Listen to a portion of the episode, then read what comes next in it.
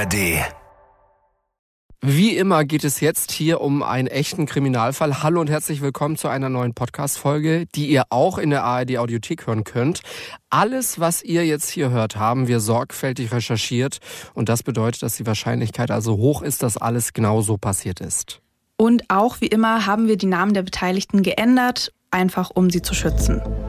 Fünf Minuten vor dem Tod. Der Das Ding Kriminalpodcast mit Luisa und Jost. Folge 93. Die Erpresser. Wir sprechen heute in dieser Folge über zwei verschiedene Fälle und beides Mal geht es um die Erpressung von großen Unternehmen. Und das wird gar nicht so ungefährlich. Der Fall Lidl. Es ist der 23. Oktober 2012. Ein Dienstag. In dieser Nacht geht vor einer Lidl-Filiale in Wattenscheid bei Bochum eine Rohrbombe hoch. Eine Rohrbombe, das ist ein Sprengkörper, der in einer länglichen Metallhülle steckt. Bei der Explosion gehen Teile des Schaufensters und der Wand kaputt. Die Filialleitung glaubt, dass das Ganze Sachbeschädigung ist und lässt die Wand einfach reparieren. Vier Tage später kommt dann aber eine Mail. Ein Mr. X sagt, dass er für die Bombe verantwortlich sei. Er will 10 Millionen Euro haben. Ansonsten werde es weitere Anschläge geben. Danach ist klar, dass die Explosion keine Sachbeschädigung, sondern ein ganz gezielter Anschlag war. Die Filialleitung lässt sich von der Mail aber nicht einschüchtern und geht damit zur Polizei. Die fängt an zu ermitteln und übernimmt auch die Kommunikation mit dem Erpresser. Sie wollen Zeit gewinnen, um dem Erpresser kein Geld zahlen zu müssen. Und sie hoffen, dass sie die Mail irgendwie zurückverfolgen können.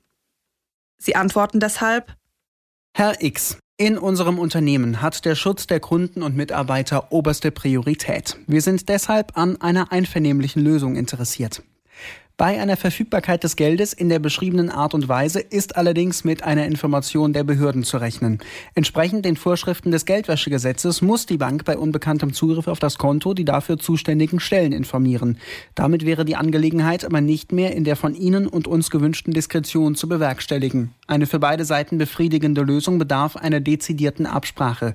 Treten Sie deshalb direkt mit der Geschäftsleitung über die nachfolgenden unmittelbaren Erreichbarkeiten in Kontakt. Darauf antwortet der Erpresser nicht mehr. Mitte Dezember geht dann die nächste Rohrbombe hoch. Dieses Mal bei einer anderen Lidl-Filiale in Bottrop. Das ist nicht weit weg von Bochum. Wenig später kommt dann die nächste Erpressermail. Dieses Mal steht unten, das ist die letzte Warnung. Erfüllen Sie die Forderung oder tragen Sie die Verantwortung. Die Polizei versucht wieder, den Erpresser hinzuhalten. Der will sich das aber nicht mehr länger gefallen lassen. Anfang Januar 2013 schickt er wieder eine Mail. Darin gibt er dem Discounter noch bis Ende des Monats Zeit. Und er schreibt, wenn die Zahlung nicht erfüllt wird, werden wir fünf Filialen in Europa während der Geschäftszeit sprengen. Bei Lidl nimmt man die Drohung ernst. Zusammen mit der Polizei wird deswegen jetzt doch ein Online-Banking-Konto für diesen Fall erstellt. Ende Januar überweist die Firma 10.000 Euro auf dieses Konto.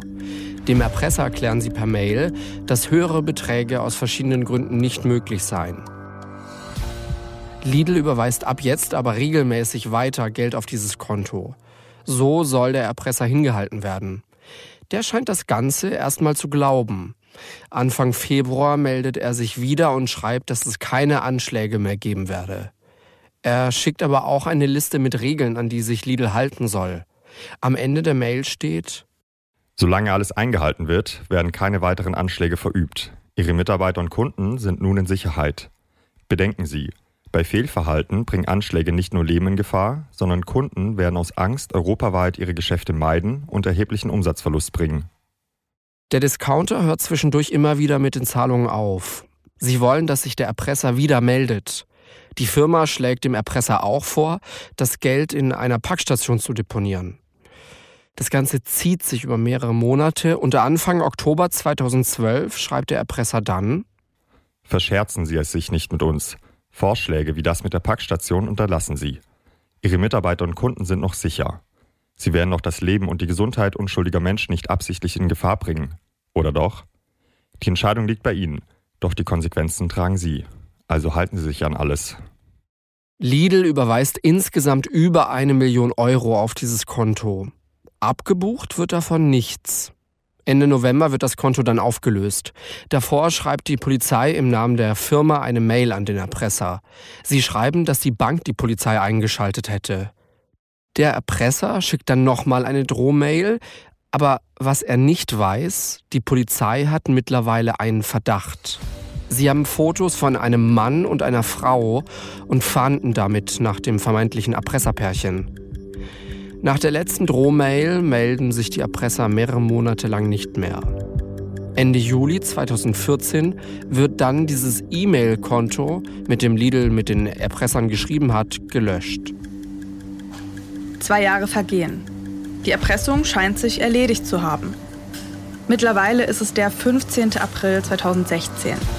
Wir sind in der Lidl-Filiale in Herten. Um kurz vor 9 Uhr morgens hört die stellvertretende Geschäftsleiterin ein Geräusch. Der Pfandautomat ist blockiert. Das kann schon mal vorkommen. Sie läuft in den Pfandraum, um den Automaten zu checken. In dem Moment gibt es einen lauten Knall.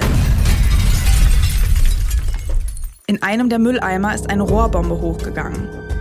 Der Mülleimer wird komplett zerrissen und die Decke von diesem Pfandraum wird nach oben gedrückt. Als die Frau den Knall hört, geht sie in Deckung. Sie wird trotzdem von einem heißen Metallsplitter getroffen. Die Explosion hätte noch viel schlimmer kommen können. In der Rohrbombe war nämlich eine Gasflasche verbaut. Das Gas entzündet sich jetzt auch. Der Mülleimer fängt an zu brennen und es bildet sich ein weißer Rauch. Die Frau rettet sich nach draußen. Ein anderer Mitarbeiter ruft den Notruf. Das Ganze wird von zwei Kameras an einem Gebäude gegenüber aufgenommen. Nach diesem Anschlag wird eine Mordkommission gegründet. Drei Tage später kommt dann ein Erpresserschreiben per Mail. Die Mail ist wieder mit Mr. X unterschrieben. Die Polizei glaubt deswegen, dass wieder dieselben Erpresser wie schon 2012 und 2013 verantwortlich sind. Dieses Mal wollen sie eine Million Euro. Das Geld soll in kleineren Beträgen auf verschiedene Prepaid-Kreditkarten überwiesen werden. Die Erpresser drohen, dass es sonst weitere Anschläge geben werde. Außerdem würden sie dann zwei Millionen verlangen. Die Polizei und der Discounter beschließen, die Erpresser wieder eine Weile hinzuhalten. Die setzen dann aber eine Deadline.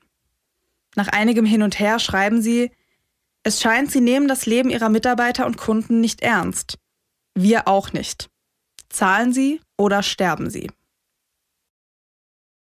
Die Polizei versucht in der Zwischenzeit weiter herauszufinden, wer hinter Mr. X steckt. Sie ermitteln zum Beispiel, wer die Prepaid-Kreditkarten gekauft hat. Da kommen sie aber nicht so wirklich weiter, das ist eine Sackgasse. Die Polizei versucht dann, über den Provider herauszufinden, wer die Erpressermails verschickt hat und von wo sie gesendet wurden. Sie schaffen es so, den Standort einzugrenzen. Wer hinter den Mails steckt, das finden sie aber nicht raus. Was sie aber rausfinden, die Erpresser haben fremde oder erfundene Namen benutzt, um den Mail-Account zu erstellen. Auch über die SIM-Karten hat die Polizei kein Glück. Für das Online-Banking-Verfahren mussten die Erpresser ja eine Telefonnummer hinterlegen. Sie verwenden verschiedene SIM-Karten, um sich in das Konto einzuloggen. Die Polizei findet zwar ein Bild von einer Überwachungskamera, auf der man diesen Käufer sieht, die Qualität ist aber ziemlich schlecht. Und dazu kommt, dass man den Käufer kaum sieht, weil er eine Cap aufhat und nach unten schaut. Immerhin, bei der Untersuchung der Reste der Rohrbombe in der Lidl-Filiale findet die Polizei DNA-Rückstände. Die Polizei arbeitet dann in der kommenden Zeit eng mit dem Kreditkarteninstitut zusammen. Sie will informiert werden, wenn die Erpresser mit den Kreditkarten Geld abheben. Die Ermittlerinnen und Ermittler schauen sich dann die jeweiligen Bilder der Überwachungskameras an.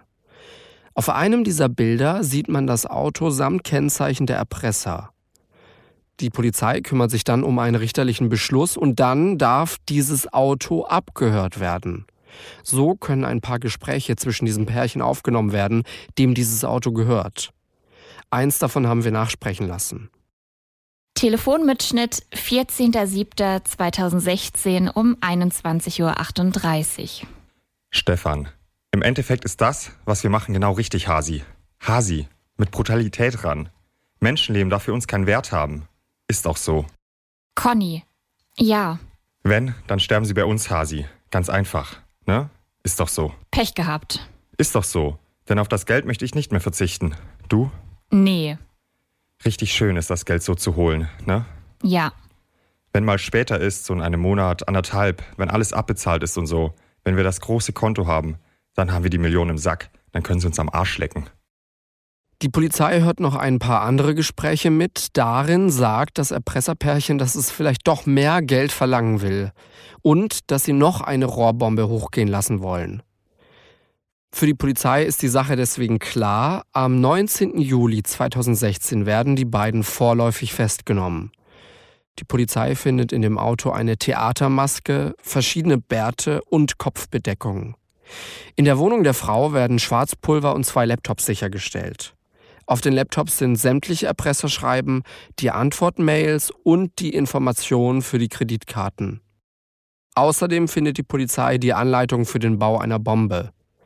Die DNA, die an den Resten der letzten Bombe gefunden wurde, passt auch zu der DNA der festgenommenen Frau. Schauen wir uns jetzt mal dieses Erpresserpärchen genauer an. Wir haben sie Conny und Stefan genannt. 2016, als die beiden festgenommen werden, ist Conny 54, Stefan 48 Jahre alt. Die beiden sind seit mehreren Jahren zusammen und wollen dieses Jahr heiraten. Conny war auch schon zweimal verheiratet. Aus diesen Ehen hat sie zwei erwachsene Kinder. Im Jahr 2000 lernt Conny dann Stefan kennen. Sie haben beide Diabetes, Stefan ist außerdem Epileptiker und hat eine Herzrhythmusstörung. Conny arbeitet in den kommenden Jahren in verschiedenen Jobs. Sie macht sich auch einmal selbstständig. Das läuft aber nicht so gut. 2016 arbeitet sie in einer Spielhalle. Stefan hat auch schon in ganz verschiedenen Jobs gearbeitet und sich auch zweimal selbstständig gemacht. Er findet aber nichts, wo er dauerhaft bleiben kann.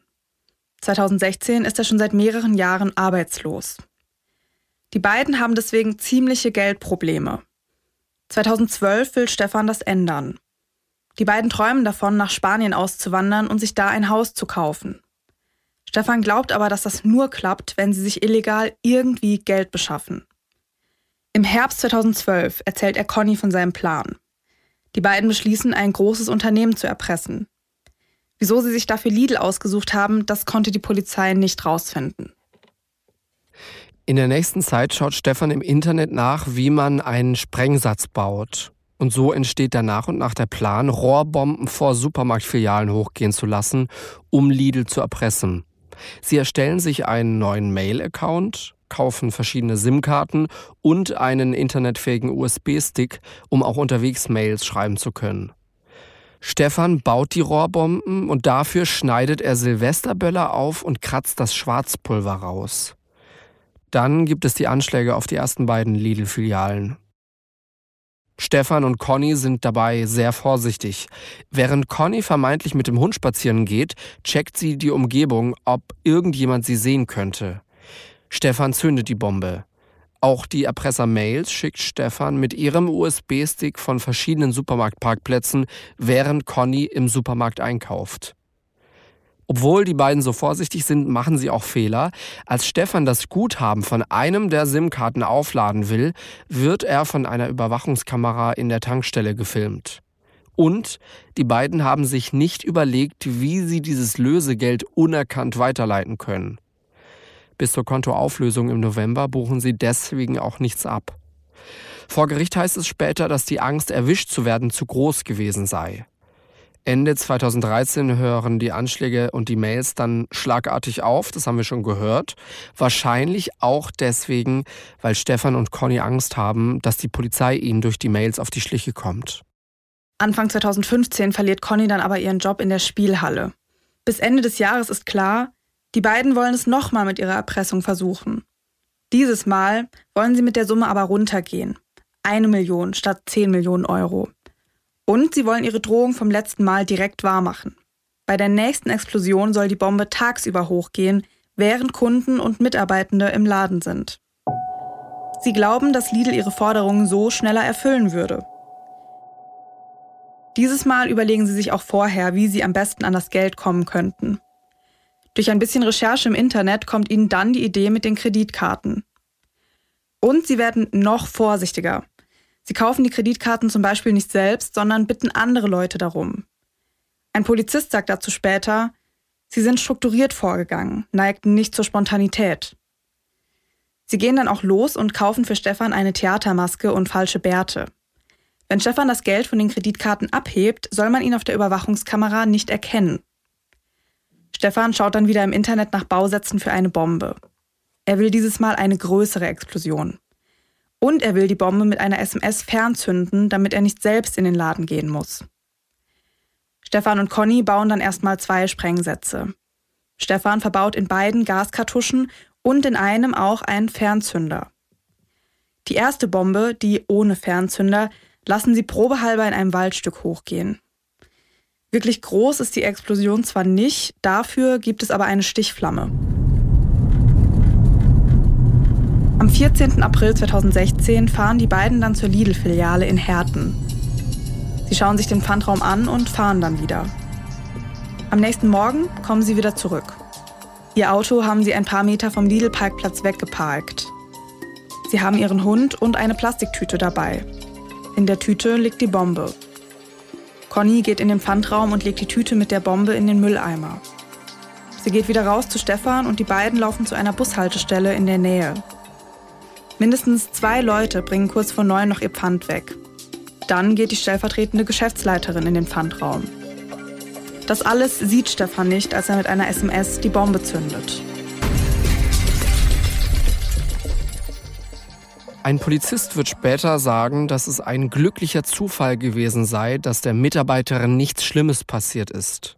Er sagt, dass sie schwer verletzt oder sogar getötet hätte werden können, wenn sie an einer anderen Stelle im Raum gestanden hätte. Ab Juni heben Conny und Stefan dann immer wieder Geld ab. Sie wechseln sich ab und heben das Geld immer an anderen Geldautomaten ab. Aber immer nur so um die 300 Euro, weil sie glauben, dass das das tägliche Limit der Kreditkarten sei. Das stimmt aber gar nicht. Aber warum sie das denken, dazu stand nichts im Urteil.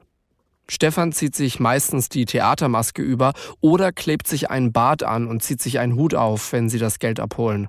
Conny bindet sich Tücher vors Gesicht und setzt sich eine Sonnenbrille auf. Auf einem dieser Fotos von einer Überwachungskamera erkennt die Polizei eine Frau wieder. Die Frau war schon mal auf einem Foto der Erpresser im Hintergrund zu sehen. Die Polizei überwacht sie und findet so Stefan. Ihn erkennen sie von einem alten Foto von der Tankstelle.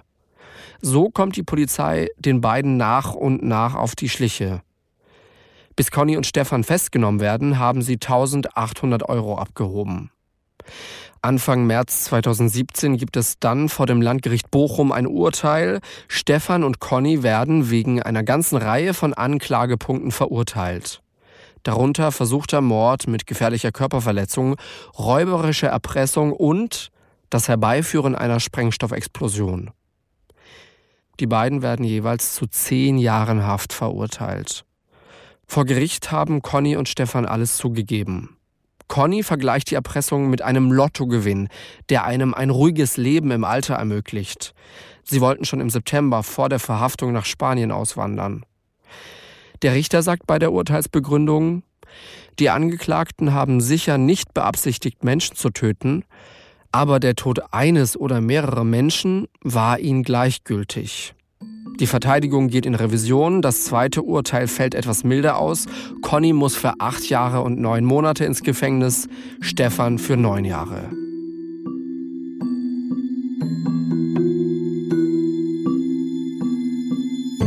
Das war der Lidl-Fall, ja wirklich ein heftiger Fall, der sich ja auch wirklich über mehrere Jahre gezogen hat.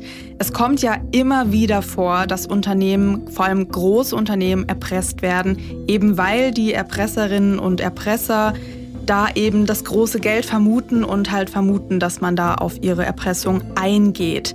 Und deswegen, um einfach mal zu schauen, wie denn auch die Unternehmen so damit umgehen, mit dieser Gefahr, haben wir uns noch einen zweiten Fall angeschaut und den hört ihr jetzt. Der Fall Daimler. Es ist der 28. April 2020. Wir sind auf der A44 bei Soest. Das liegt zwischen Dortmund und Paderborn. Es ist noch mitten in der Nacht, noch nicht mal 4 Uhr morgens. In dieser Nacht ist eine Kurierfahrerin in einem Sprinter eben auf dieser A44 unterwegs. Auf einmal hört sie einen lauten Knall. Sie bremst dann sofort ab und hält auf dem Seitenstreifen. Als sie aussteigt, sieht sie, dass das Dach kaputt ist und die Windschutzscheibe auf der Beifahrerseite ein Loch hat. Im Fußraum findet sie eine 15 Kilo schwere Betonplatte. Die Kurierfahrerin ist nach der Tat geschockt. Sie hat seitdem Angst, unter eine Autobahnbrücke durchzufahren und hat sich überlegt, ihren Job als Fahrerin aufzugeben. Verletzt wurde sie nicht. Ungefähr 14 Stunden später, kurz vor halb sechs abends, kriegen die Verantwortlichen von Daimler dann eine Mail. Darin schreibt jemand, dass er für den Steinwurf verantwortlich sei. Daimler soll bis zum 1. Mai 250.000 Euro in Bitcoins zahlen. Wenn die Firma nicht zahlt, werde es weitere Steinwürfe geben. Um 20.15 Uhr kriegt dann auch ein Polizeipräsidium in der Nähe von Soest eine Mail. Der Erpresser schreibt, dass er Geld von Daimler will. Das heißt, der Erpresser schaltet quasi selbst die Polizei ein. Bei Daimler, bei Mercedes-Benz nimmt man die Drohung ernst. Zusammen mit der Polizei entscheidet man sich aber trotzdem dazu, erstmal nicht zu zahlen. Das merkt auch der Erpresser. Er schreibt immer wieder Mails und droht mit weiteren Steinwürfen. Am 30. April, ein Tag vor dem Ablaufen der Deadline, schreibt er, habe ich um 0 Uhr 1 am 2.5. keine Antwort von Ihnen erhalten, haben Sie sich automatisch für den nächsten Stein qualifiziert. Sie dürfen sich also wie ein Allmächtiger fühlen, der die Zukunft steuert. Am 4. Mai schickt der Erpresser der Polizei mitten in der Nacht wieder eine Mail. Er schreibt, dass er einen Stein auf eine Landstraße geworfen und nur knapp einen Bulli verfehlt habe. Er sagt der Polizei auch, wo sie diesen Stein finden können. Die Polizei fährt dann auch zu der Stelle an der Landstraße und räumt diesen Stein weg. Auch nach dem Vorfall entscheidet sich Daimler zusammen mit der Polizei nicht zu zahlen. Einen Tag später, am 5. Mai, fährt ein LKW gegen 3.20 Uhr nachts auf der A33. Plötzlich fährt der Wagen über einen großen Steinbrocken. Der Fahrer steigt aus und schaut, was passiert ist. Er sieht dann den Steinbrocken auf der Fahrbahn liegen. Der LKW ist durch den Stein links unten leicht beschädigt worden. Als der Fahrer den Stein sieht, ist er geschockt und verängstigt. Er weiß, dass jemand den Brocken auf die Autobahn geworfen haben muss. Um 3.42 Uhr meldet sich dann auch der Erpresser wieder per Mail bei der Polizei. Er schreibt, Guten Abend. Auf der A33 Richtung Paderborn-Lippstadt ist um circa 3 Uhr der nächste Stein auf die Fahrbahn gepurzelt. Ein Fahrzeug wurde getroffen. Es war kein Pkw, irgendwas Größeres. Mehr Infos habe ich leider nicht zu dem Fahrzeug. Diesmal war es keine Betonplatte oder ein Pflasterstein, ich würde es eher als Brocken bezeichnen. Dieser Brocken hatte auf einer Seite einen rechten Winkel, war also bestimmt mal Teil einer Mauer oder ähnliches. So wie ich das sehe, geben wir beide nicht nach. Von mir aus kann das Ganze also zu unserem täglichen Brot, wie Zähneputzen werden. Dann gleicht das Ganze russischem Roulette. Jeder x-te Stein ist tödlich. Nochmal zur Erinnerung, ich fordere lächerliche 250.000 Euro und das von einem Milliardenkonzern. Sie wehren meine Forderung ab, als würde ich 50 Millionen von einem Kleinunternehmer verlangen. Am nächsten Tag schreibt der Erpresser der Polizei noch eine Mail. Dieses Mal schreibt er, Durch mein Handeln kann sehr viel Leid entstehen. Kinder verlieren ihre Eltern oder andersrum. In einer zweiten Mail schreibt er, Erhalte ich bis Ende des heutigen Tages keine Zusage über eine Anzahlung von 50.000 Euro, beträgt meine neue Forderung 25 Millionen Euro. Die neue Drohung ist keine Drohung, da ich sie, genau wie den ersten Stein, bereits vorher wahrmachen werde. Nach Ablauf des heutigen Tages wird jede Woche ein Daimler-Fahrer erschossen. Ich bitte Sie, Daimler darüber zu informieren. Auch nach dieser neuen Drohung will Daimler nicht zahlen. Denn was der Erpresser nicht weiß, die Polizei ist ihm mittlerweile auf der Spur. Im Urteil steht nicht genau, wie sie ihm auf die Schliche gekommen ist. Da steht nur was von umfangreicher Telekommunikationsüberwachung. Am 13. Mai durchsucht die Polizei dann die Wohnung eines Verdächtigen.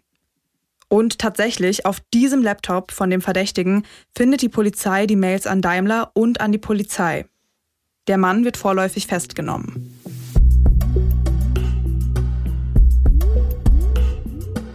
Aber was ist das für ein Mann?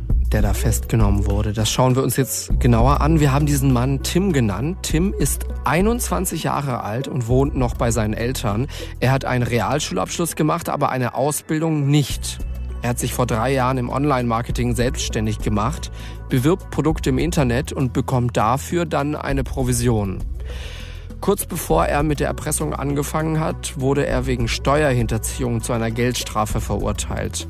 Das ist auch der Grund für diese Erpressung, auch wenn seine Geldstrafe lange nicht so hoch war. Aber Tim hat generell Geldprobleme, denn seitdem er sich selbstständig gemacht hat, hat er noch nie Steuern gezahlt. Er hat sich einfach nicht darum gekümmert, auch dann nicht, als er vom Finanzamt dazu aufgefordert wurde. Tim schätzt, dass er 15.000 bis 25.000 Euro Steuerschulden haben müsste. So genau weiß er das nicht. Gleichzeitig verdient er mit seiner selbstständigen Arbeit immer weniger. Vom Finanzamt kommen dafür in der Zwischenzeit immer mehr Briefe. Das bekommen irgendwann auch seine Eltern mit. Die raten ihm, sich einen festen Job zu suchen. Das will Tim aber nicht. Er glaubt, dass das mit diesem Online-Marketing doch noch was werden könnte. Er erzählt seinen Eltern aber, dass er einen Job gefunden habe und Schicht arbeiten würde. Damit seine Eltern das auch wirklich glauben, geht er für seine angeblichen Schichten aus dem Haus. In Wirklichkeit trifft er sich in dieser Zeit aber mit Freunden oder hängt auf einem Parkplatz rum. Das ändert aber nichts an seinen Schulden. Irgendwann kommt Tim dann die Idee mit der Erpressung. Er schaut im Internet, wie er das am besten anstellen kann. Er liest dann von einem Fall, bei dem Babynahrung mit Buttersäure vergiftet und die entsprechende Firma erpresst wurde. Er bestellt sich dann auch Buttersäure im Internet, verwirft die Idee dann aber wieder. Tim recherchiert dann, wie man seine IP-Adresse verschleiern kann. Und er schaut nach, wie man es am besten anstellt, dass man Zahlungen nicht zurückverfolgen kann. Durch seine Recherche kommt er irgendwann auf den Autobauer. Die Firma wurde in den 90ern schon mal von jemandem erpresst, der Steine auf Autos geworfen hat. Tim überlegt sich, dass 250.000 Euro reichen sollten, damit er seine Schulden abbezahlen kann. Am 28. April macht er sich dann auf den Weg zur A33. Er will den ersten Stein werfen, bevor er der Firma eine Mail schreibt. Er glaubt, dass er so direkt ernst genommen wird. Dafür hat er eine schwere Betonplatte von einer Baustelle mitgenommen. Mit der stellt er sich jetzt auf eine Autobahnbrücke und beobachtet den Verkehr. Ganz so eiskalt, wie er sich später in seinen Mails geben wird, ist Tim aber nicht. Auf der einen Fahrbahn herrscht nämlich ziemlich viel Verkehr. Tim findet es zu gefährlich, die Platte auf die Fahrbahn zu werfen. Auf der anderen Fahrbahn ist nicht ganz so viel los. Tim merkt aber, dass er im Dunkeln gar nicht sehen kann, was da für Autos fahren. Das macht aber nichts. Tim glaubt, dass am nächsten Tag sowieso in den Medien stehen wird, was da für ein Auto getroffen wurde. Er entscheidet sich spontan dafür, dann einfach die entsprechende Marke zu erpressen. Tim hebt die Platte jetzt auf und balanciert sie auf dem Brückengeländer. Er stellt sich über die rechte Spur. Als er den Sprinter sieht, lässt er die Steinplatte fallen. Tim will den Sprinter am rechten Kotflügel oder am Dach treffen. Er hört ein dumpfes Geräusch, dann geht er auf die andere Seite der Brücke. Er sieht, wie der Sprinter anhält. Dann haut er ab. Am nächsten Morgen liest Tim in den Medien, dass er tatsächlich einen Sprinter getroffen hat. Und er liest, dass die Fahrerin hätte sterben können, weil die Platte in der Windschutzscheibe eingeschlagen ist. Der Polizei sagt er später, dass ihn das geschockt habe. Er habe in diesem Moment zum ersten Mal überhaupt an die Windschutzscheibe gedacht. Trotzdem habe er sich dann dazu entschieden, die Erpressung durchzuziehen. Er sagt, dass er eine Rolle als eiskalter Erpresser spielen wollte. Die Firma sollte glauben, dass er die Tat schon lange geplant habe. Bei den beiden Steinwürfen, die dann noch kommen, schaut er, dass er keine Autos trifft, auch wenn er in den Mails an die Polizei behauptet, ein Auto nur knapp verfehlt oder sogar getroffen zu haben.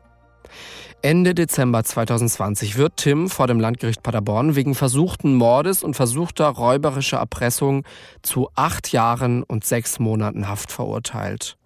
Gegen das Urteil wurde Revision eingelegt und der Fall wurde neu verhandelt. Am Urteilstenor selbst hat sich dann aber nichts geändert.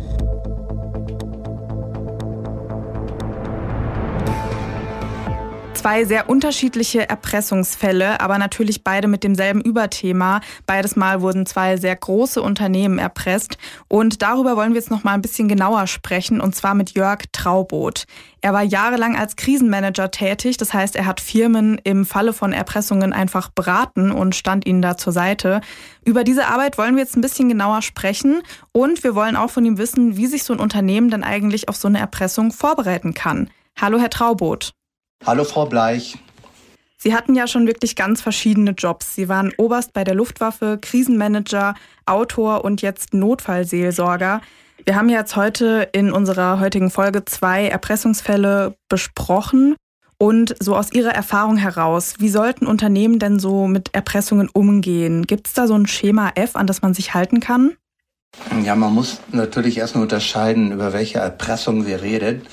Ähm, das Schema ähm, ist eigentlich relativ einfach. Ähm, die Unternehmen sollten versuchen, das erstmal rauszuhalten von der Öffentlichkeit. Wenn die Öffentlichkeit mit drin ist, falls es überhaupt möglich ist, sie rauszuhalten, dann beginnen die Schwierigkeiten erst richtig. Was meinen Sie mit den Schwierigkeiten? Was für Schwierigkeiten beginnen dann? Naja, es ist ja so, dass die Produkterpressung ist zumindestens noch vor Jahren schon das geheimste Verbrechen, aber auch das erfolgsloseste gewesen. In dem Augenblick, äh, wo ähm, die Polizei und das auch das Unternehmen sich nicht mehr zurückhalten dürfen, weil die Schmerzgrenze einfach zu groß ist. Nehmen Sie den Beisp das Beispiel, dass Glassplitter in Babynahrung sind und die Öffentlichkeit muss informiert werden dann arbeitet das Unternehmen an mehreren Fronten. Die eine Front ist natürlich das eigene Unternehmen, das wieder auf die gerade Bahn zu kriegen. Dann haben wir die Handelsunternehmen, die drohen auszulisten. Dann ist die Polizei dort, die die Strafverfolgung macht. Und es sind vor allen Dingen die Medien dort, die unbedingt wissen wollen, was dort passiert.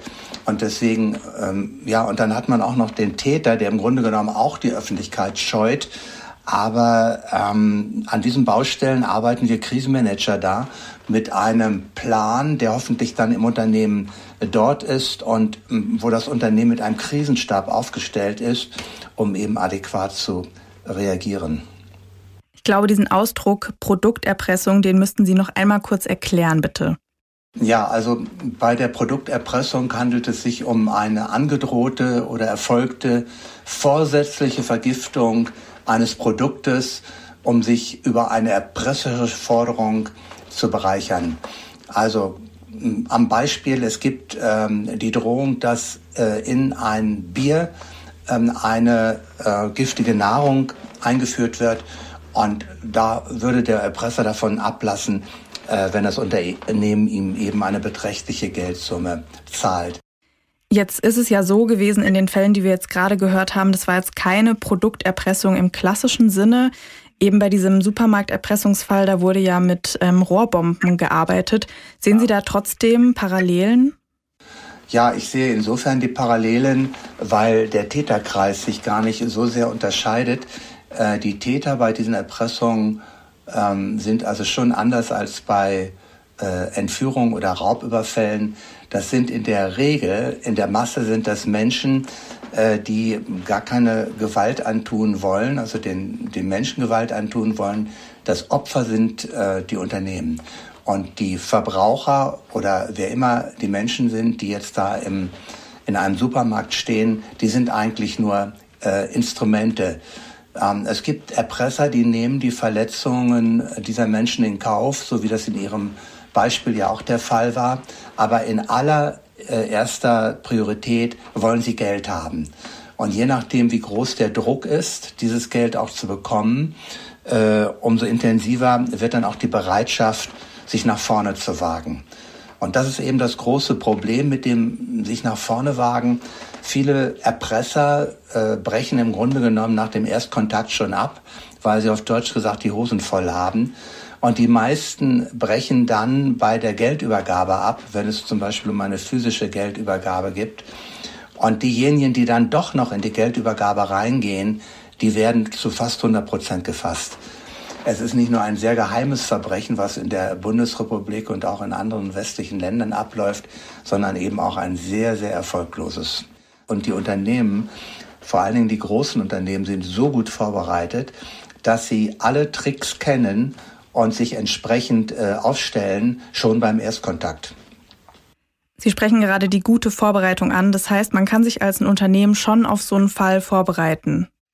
Aber natürlich, ähm, also so ein Krisenstab in einem Unternehmen, der besteht nicht nur aus einem Leiter, sondern da sind dann eben auch die äh, Abteilungen Marketing, Logistik, äh, Technik, äh, Sicherheit und etliche andere mit drin. Aber der allerwichtigste ist neben dem Leiter des Krisenstabes ähm, die Krisenkommunikation. Hier muss man also genau wissen, was man äh, tut, wenn man wirklich vor der Kamera steht also in dem Fall äh, der Erpressung gegen Tommy, und da war ich damals auch mit, äh, ähm, also als Berater mit drin, ähm, da hat dummerweise der äh, Krisenkommunikator ähm, nicht vor, dem, vor der Zentrale von Tommy gestanden, sondern vor der Zentrale von Nestle. Und dadurch haben die äh, Konsumenten das Gefühl gehabt, das ist eine Erpressung gegen Nestle. Und das war aus meiner Sicht ein gravierender äh, Fehler, der darf nicht passieren, der würde auch heute in der Form gar nicht mehr passieren. Also es beginnt äh, schon mit dem Standort und endet dann mit dem Statement.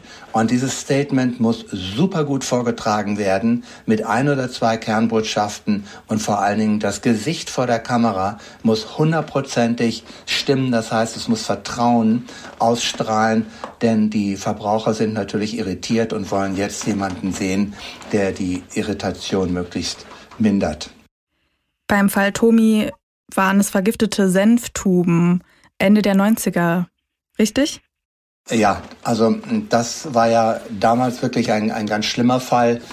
Äh, wenn ich mich richtig erinnere, ist das von 96, 1996 bis 98 passiert, als ein Deutsch-Rumäne äh, den äh, Tommy-Konzern erpresste. Und er hat das ähm, an verschiedenen Stellen in Deutschland gemacht, in, damals in Stuttgart, Nürnberg, Kassel, Hannover, Dortmund, ich glaube auch in Frankfurt.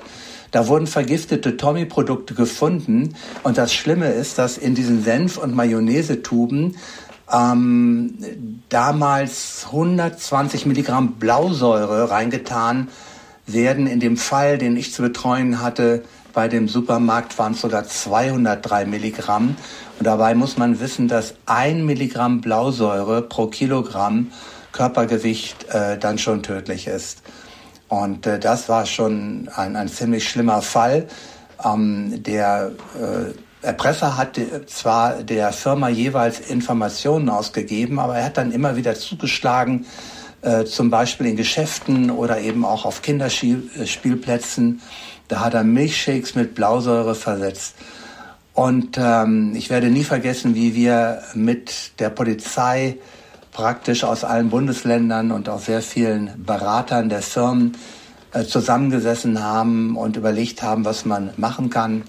Die Polizei war damals sehr, sehr clever, denn ähm, der Erpresser hat verlangt, dass er als äh, Gegenleistung äh, eben äh, Rohdiamanten bekommt.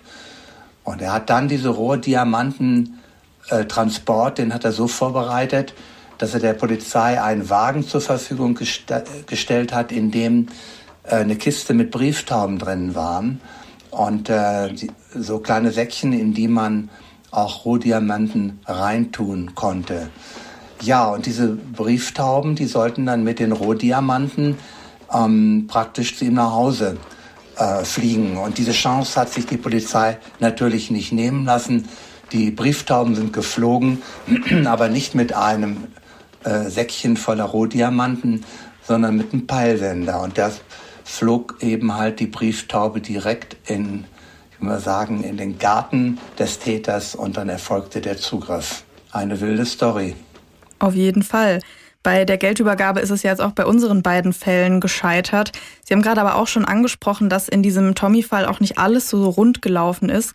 Was gibt es denn noch so für No-Gos, die Firmen oder Unternehmen eben machen können in so einem Fall?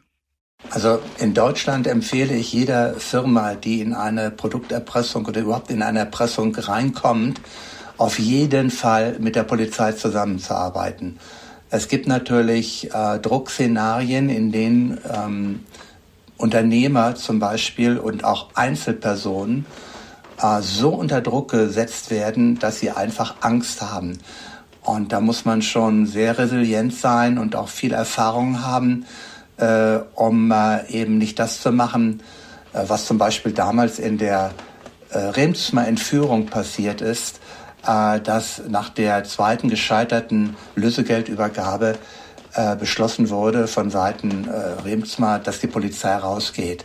Das hat zwar funktioniert, aber das kann böse ins Auge gehen, weil die Polizei eben ermittlungstechnisch ganz andere Möglichkeiten hat als ein Unternehmer, der mit seinem Sack oder Koffer voller Geld irgendwo an einen vereinbarten Ort geht, äh, das abgibt und glaubt, die Sache wäre erledigt. Ganz anders sieht es aus, wenn wir uns in dem Bereich der äh, Cybererpressung über Kryptowährungen bewegen. Das ist äh, nach wie vor ein sehr schwieriges Kapitel für die Opfer.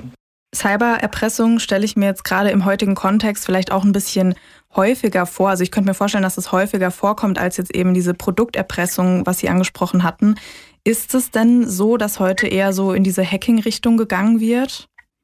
Ja, also wenn man, äh, wenn man über Erpressung redet, äh, dann haben Sie vollkommen recht. Äh, diese Produkterpressungen, damals waren es so nein, 200 pro Jahr circa und heute sind das äh, vielleicht 50, 60, 70. Wie viel genau, wissen wir nicht, weil die Erpressungen in der polizeilichen Kriminalstatistik nur insgesamt erfasst werden mit zurzeit, ich glaube, 13.000 oder 14.000 und wie viel Art von zum Beispiel Produkterpressung da drin sind, äh, das kann man daraus nicht herauslesen. Aber es sind deutlich weniger als früher. Das wissen wir vom Fallaufkommen und auch von der Medienberichterstattung. Hingegen äh, steigen äh, Erpressungen, und zwar nicht nur gegen Unternehmen, sondern auch gegen Einzelpersonen, ähm, mit äh, der Forderung von Lösegeldzahlungen mittels Bitcoin zum Beispiel äh, doch sehr stark an, weil da die Möglichkeiten des Täters größer sind, um an das Geld zu kommen. Und äh, das Problem ist, dass viele Einzelpersonen und Unternehmen, die sich in Angst und unter Druck gesetzt fühlen, dass die ähm, mit dem Thema gar nicht richtig umgehen können. Und dann gerne sagen, dann zahlen wir eben und dann haben wir wieder einen ähm, freien Computer, Hoffentlich geht das auch so aus und dann ist die Sache erledigt. Und ich kann mir auch vorstellen, dass die Dunkelziffer im Bereich der Bitcoin-Erpressung, Lösegelderpressung über Kryptowährungen eine hohe Dunkelziffer eben hat. Jetzt haben Sie sich ja hauptsächlich mit Produkterpressungen beschäftigt.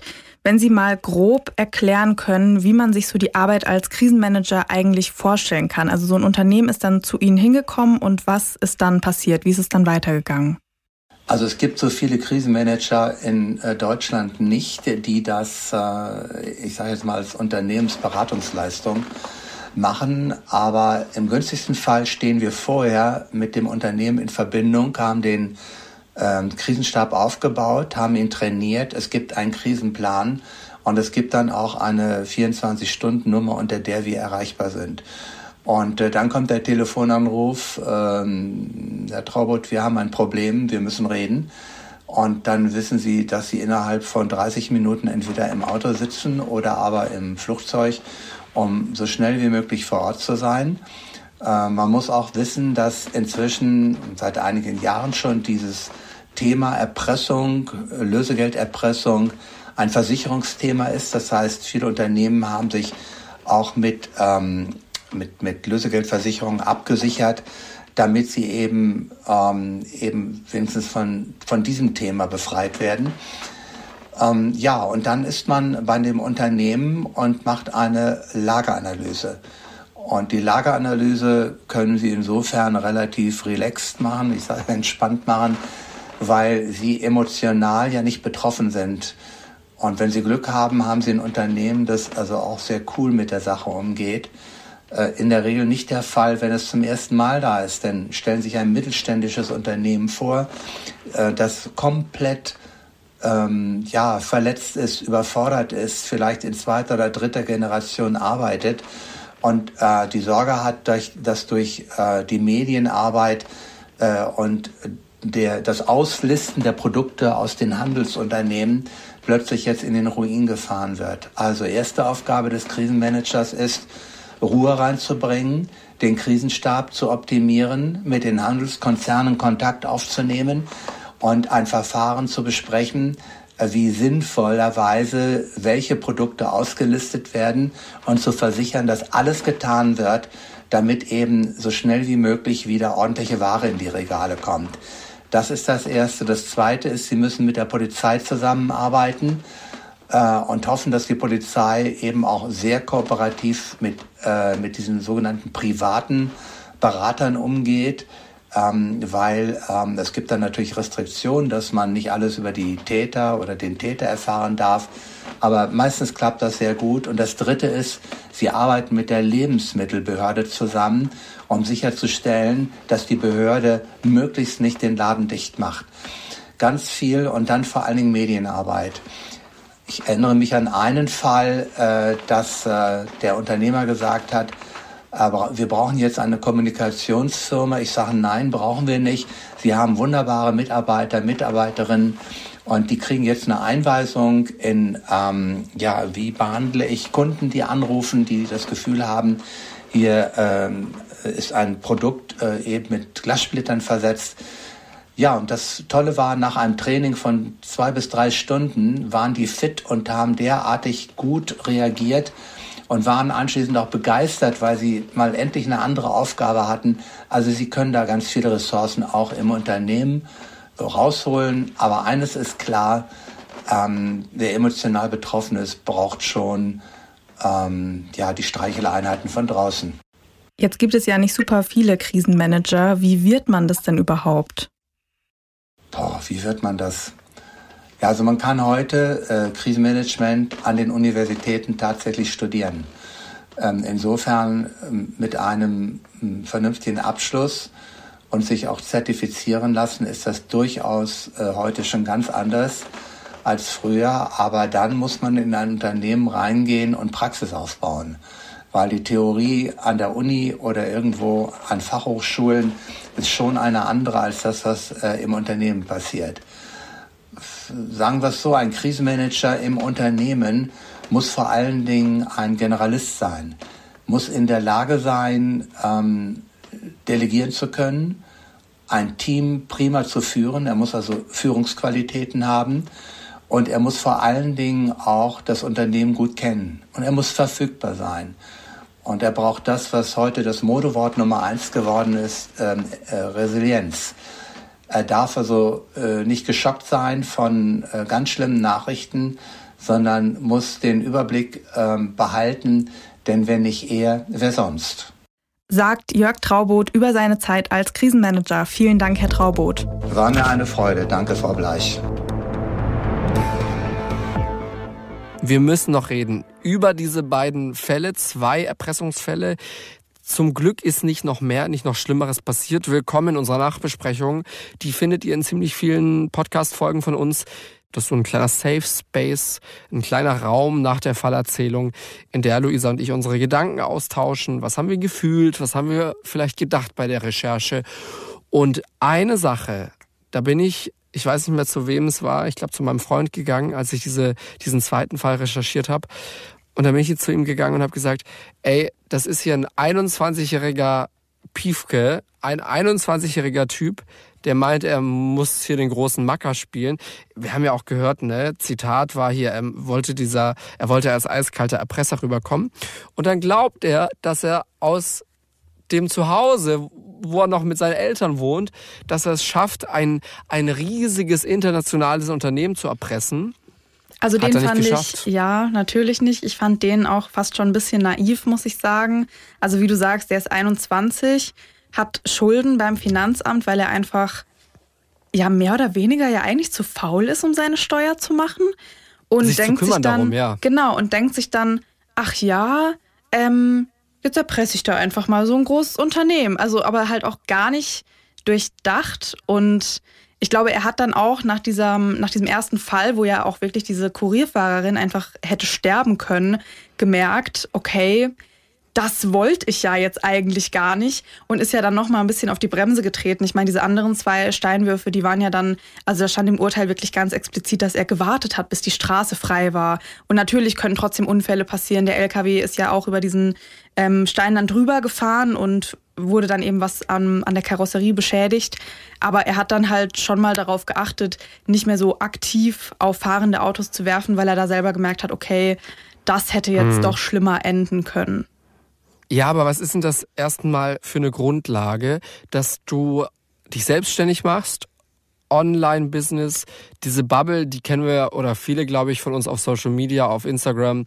Das ist schon muss man so sagen, sehr oft sehr männlich dominiert im Sinne von, hey, du brauchst gar nicht arbeiten, zieh doch einfach dein eigenes Online-Business äh, auf, du kannst alles automatisieren, es geht dir dann so gut, du machst Geld und kannst in Dubai leben und einfach nur dein ja, Leben so dieses, genießen. Ja, dieses Selbstständigsein. Ich glaube, das kommt schon auch, genau. weil wenn du Dubai ansprichst, ich glaube, das kommt schon auch so ein bisschen durch diese Influencer-Welt, dass man da sieht, hey, genau. okay, also gefühlt, ne, in der Wahrnehmung, die machen ja nicht viel, die machen da ein paar Videos und Content und natürlich steckt da ein Haufen Arbeit dahinter, aber das sieht man ja meistens nicht, wenn, wenn man da so 30-sekündige Reels irgendwie konsumiert und denkt sich so, ach, das kann ich doch auch. Oder ich glaube, bei ihm war es jetzt irgendwie Online-Marketing, dass man sich so denkt, ach ja, mir irgendwie so ein paar schlaue Werbesprüche ausdenken oder was auch immer. Genau, das kann und dann ich doch hat er auch. auch Geld durch Provisionen bekommen. Genau. So hat er das irgendwie. Äh, und, und das muss offensichtlich auch gut funktioniert haben, wenn wir mal ehrlich sind. Mal, ja. Und klar, also wenn du so hohe Steuerschulden hast, dann hat das natürlich wohl funktioniert. Aber dann wohl nicht mehr ganz so gut. Also das stand ja dann auch im Urteil und wir hatten es auch drüber, dass die Aufträge dann eben nicht mehr so gut reinkamen und ja, ich weiß auch gar nicht, wie er sich das vorgestellt hat, weil er hatte ja gehofft, dass sein Geschäft dann immer besser läuft und er die Schulden abbezahlen kann, aber gleichzeitig hat er sich halt auch gar nicht darum gekümmert, diese Schulden abzubezahlen. Er ist ja dann auch nicht mal hin und hat gesagt, okay, ich fange jetzt an, meine Schulden abzubezahlen. Er hat ja diese, diese Briefe vom Finanzamt einfach immer weiter, ja, ignoriert und dann ist er auf diese fixe Idee mit der Erpressung gekommen und ja auch wirklich komplett ja bei null gestartet, dann irgendwie da angefangen zu googeln, was es für Erpressungen gab und was er machen könnte. Und dann hat er diese eine Idee gehabt und sie wieder verworfen. Dann ist er irgendwie auf diesen Autobauer gekommen. Also total wild, dass du das dann aber auch durchziehst. Also ich meine, wir hatten es drüber, er ist 21. Ja, okay, er ist jetzt, ähm, weiß ich nicht, nicht 50, aber jetzt auch kein Kind mehr. Und dann hole ich mir so eine 15 Kilo Betonplatte, werf die auf ein Auto und erwarte dann weil er war ja wirklich schockiert. Er dachte ja, ja, er trifft da irgendwie so das Auto hinten, aber wie willst du das machen? Du, du, wir sind ja nicht im Matheunterricht, wo du irgendwelche Fallhöhen berechnen kannst, wo das dann am Auto aufprallt. Also das Auto hat ja eine mhm. gewisse Geschwindigkeit und sobald ich da was runterwerfe, ist es mehr oder weniger dem Zufall überlassen, wo das aufkommt. Also das fand also, ich halt wirklich einfach sehr naiv. Genau, dieses Wort naiv, das, das zieht sich irgendwie da durch. Also ja. bei der, der Erpressung muss man schon sagen, alles naiv dass du denkst, ich bekomme da ein Riesenunternehmen dazu, dass die, die, die mir das bezahlen. Dann auch, dass er dachte, hey, ich erzähle meinen Eltern jetzt einfach, ich habe mir einen Job gesucht. Die haben dann ja gesagt, such dir einen Job, um diese Schulden abzubezahlen. Ich habe mir jetzt einen Job äh, gesucht, ich, ich gehe jetzt arbeiten. In Wirklichkeit war er dann nicht arbeiten, hat den Eltern was vorgegaukelt. Das kann ich auch so, überhaupt nicht nachvollziehen. Also in dieser Zeit, wo du da dumm auf dem Parkplatz rumsitzt und ja sogar Nachtschichten, also fiktive Nachtschichten auf diesem Parkplatz verbringst, in dieser Zeit schick doch deine Bewerbungen einfach mal raus und bewirb dich doch tatsächlich Mach auf was. einen Job. Ja. Also selbst wenn du irgendwie weißt, du hast dich noch nicht so ganz orientiert gefunden, was weiß ich, es gibt doch immer irgendwas, was man erstmal so zum Zeitüberbrücken jetzt erstmal machen kann. Also und wo ist das ganze Geld hin, das er ja offensichtlich verdient hat? Ja, er hat ja wohl eben. so viel Geld äh, Wenn du so viele äh, Steuern, Steuerschulden hast, dann hast du ja auch Geld genau. verdient. Was hat er damit gemacht? Vor allem, wenn er zu Hause wohnt.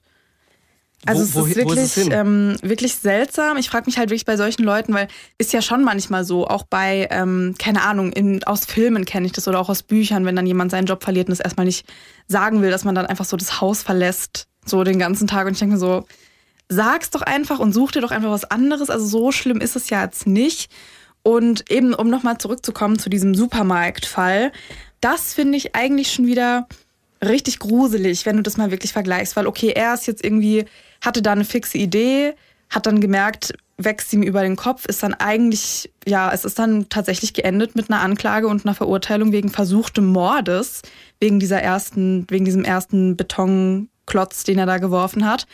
Und wenn man das jetzt mal vergleicht mit diesem Lidl-Fall, die waren ja auch eigentlich so ein ganz normales, mittelaltes Pärchen mit normalen Jobs, beide nicht vorbestraft, haben sich noch nichts zu Schulden kommen lassen. Und wie krass die beiden sich im Vergleich professionalisiert haben. Also mit ihren Maskierungen und dass sie da andere Leute gefragt haben, dass sie ihnen die Sachen kaufen, dass sie fremde Namen verwendet haben, nicht existierende Namen verwendet haben. Also die haben das dann so professionell aufgezogen, wo ja auch die Polizei einfach gesagt hat, die waren so vorsichtig, da war nichts mit mal eben irgendwelchen übers Knie gebrochene Entscheidungen, da war nichts mit Spontanität. Das war alles wirklich bis ins kleinste Detail geplant. Das Einzige, was sie halt dann in diesem ersten Part quasi vergessen hatten, wie sie dieses Geld auf ihr Konto bekommen sollen, ohne dass man sie dann erkennt. Was sie ja dann versucht haben, beim zweiten Mal mit diesen Prepaid-Kreditkarten zu lösen. Also das muss ich sagen, im Vergleich zu dem anderen Täter echt ein bisschen gruselig, wie die sich professionalisiert haben. An ein, zwei Stellen fand ich es dann aber auch tatsächlich ein bisschen albern, wie, wieder wie aus dem Film. Also Ja, da hat, hat sich Stefan ja irgendwie dann eine Theatermaske übergezogen oder hat sich einen Bart angeklebt und einen Hut aufgezogen. Also wo sind wir denn hier beim Karneval oder was? Also ich weiß Also- nicht, ich musste da total an Donald Duck irgendwie denken. An diese DuckTales, wo die dann ja. auch immer diese Masken aufhaben. Da gibt's doch nämlich auch so eine, ich weiß nicht, wie die heißen, aber bei, bei Donald Duck, also in diesem Universum, da gibt's ja auch so, so Verbrecherenten. Und die haben dann Ja. solche Masken auf. Und irgendwie, wo dann da stand so falsche Bärte und Theatermasken und dann, dann stehen die so vor dem Geldautomat, habe ich total an diese Entenverbrecher irgendwie gedacht, weil das ist ja natürlich total also schwachsinnig. Und da fragt man sich halt auch, haben das irgendwie nicht irgendwie andere Leute so mitbekommen? Da Ja, maskieren da sich so welche rumläufst. und Ja. stellen sich so komisch vor so einen Automaten. Aber gut, Aber letztendlich beides- ja, hat man sie ja dann mehr oder weniger auch über diesen Weg gefunden. Beide Fälle verbindet dieser Wunsch nach dem schnellen Geld. Wir Ja. haben vor allem bei dem Pärchen ja auch gehört, ja, äh, es gab da diesen Lottogewinn-Vergleich. Spanien, besseres Leben. Beides mal schnell, schnell an Geld kommen, schnell an sehr viel Geld kommen. Und, das fand ich schon bemerkenswert, beim ersten Fall wurde ja im Laufe der Zeit dann auch schon auch wirklich was überwiesen. Also wir reden nicht über eine halbe Million insgesamt am Schluss, die dann ihren Weg wieder zurück zu Lidl gefunden hat. Trotzdem hat Lidl diese Summe überwiesen. Je nachdem, wenn, wenn sie das halt ähm, ausgeklügelt gemacht hätten und sich halt schon was überlegt hätten, dann hätten sie diese Millionen gehabt. Quasi. Ja. ja also Ein Glück haben so sie es nicht geschafft. Ja, Und statt äh, Lotto gewinnen und ein ruhiges Leben im Alter in Spanien, haben sie jetzt ein ruhiges. Leben im Gefängnis. Aber ähm, ja, interessant, wo, wozu Leute bereit sind, wenn sie sich denken, ah ja, komm, wir machen diese Erpressung, dann haben wir mega viel Geld und das klappt bestimmt. Also wir lassen denen ja Mhm. gar keine Wahl. Ich finde es wirklich interessant, vor allem, weil wir solche Fälle ja sonst nicht haben. Also wir reden ja schon meistens über Mord und Totschlag und natürlich äh, kann da dann auch mal Mordmerkmal Habgier eine Rolle spielen, dass man jemanden umbringt, weil man eben an was dran will, was demjenigen gehört. Aber wir haben nicht oft solche Fälle, wo es halt wirklich ja um Erpressung, um Diebstahl, um eben solche Fälle geht, wo man ja, wie du sagst, so das schnelle Geld quasi sucht. Was da auch bemerkenswert ist, ist, wie lange sich das bei Lidl gezogen hat. Also wir total, das ist ja auch fangen ja, hier total 2012 gruselig. an. Ne, 2012 ging es los und das Urteil kam dann, lass mich nicht lügen, im Jahr 2017. Ja, Das ist eine lange Zeit. Das hat sich ja wirklich ewig gezogen, weil man ja am Anfang denen auch so gar nicht auf die Schliche gekommen ist, beziehungsweise man hatte Anhaltspunkte, aber dann haben sie sich ja auch einfach nicht mehr gemeldet. Aber ich stelle mir auch diese Situation irgendwie, also ja klar, du hast dann diese Unterstützung von der Polizei und so weiter, aber auch so aus Unternehmenssicht ist es ja ein total mulmiges Gefühl. Die melden sich dann einfach, gar nicht mehr. Und ich kann mir vorstellen, gerade so die ersten Tage, Wochen, Monate, da hast du die ganze Zeit irgendwie Angst und rechnest damit, dass da was kommt, dass da so der nächste Angriff kommt. Dann kommt nichts, dann denkst du dir so, okay, gut, ähm, die haben ja quasi mehr oder weniger geblufft, sie wollten doch nichts. Und dann aus dem Nichts dieser dritte Anschlag, also so aus Unternehmenssicht auch echt gruselig, dass du da immer so auf der Hut sein musst vor solchen Leuten. Und es kommt immer wieder, immer wieder vor in Deutschland, wie wir gehört haben. Eben. Zwei Erpressungsfälle, zweimal gescheitert und zweimal ganz schön saftige Gefängnisstrafen am Ende. Wir freuen uns auch immer, wenn ihr uns bewertet auf den variablen Kanälen, wo ihr uns auch immer hören solltet. Wir freuen uns natürlich, wenn ihr uns fünf Sterne gebt, im besten Fall, oder auch nette Kommentare hinterlasst. Und dann würde ich sagen, hören wir uns in zwei Wochen wieder mit einer neuen Podcast-Folge. Bis in zwei Wochen. Tschüss! Ich habe eine Freundin, die So. sagt immer Tschüssli und es ist so süß. Tschüssli. Müsli. Ja. Fünf Minuten vor dem Tod. Der Das Ding Kriminalpodcast. Gibt's in der ARD Audiothek, der Das Ding App und überall, wo es Podcasts gibt. Und wem das nicht reicht? Noch mehr Content findet ihr auf Instagram unter Kriminalpodcast. Das war der Fall meines Lebens. Und jetzt kommt er auf mich wieder zugerollt. Auch nicht schlecht. Mord vom anderen Stern. Die Toten des Sirius. Jeder, der seit dem Ende der 80er Jahre Jura studiert hat, sollte von dem Fall schon mal gehört haben. Er ist ein beliebter Prüfungsfall im Staatsexamen. Juristisch etwas vertragt und die Geschichte ist wirklich schräg.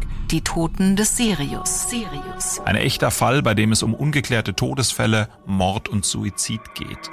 Auch Hypnose und Betäubungsmittel spielen eine Rolle. Ich habe immer irgendwie das Gefühl gehabt, hoffentlich hypnotisiert er mich jetzt nicht. Mord vom anderen Stern. Die Toten des Sirius. Ein echt unglaublicher Kriminalpodcast in zwei Folgen. Von Holger Schmidt und Marie-Claire Schneider. Jetzt in der ARD Audiothek, überall wo es Podcasts gibt und im Kanal von Sprechen wir über Mord.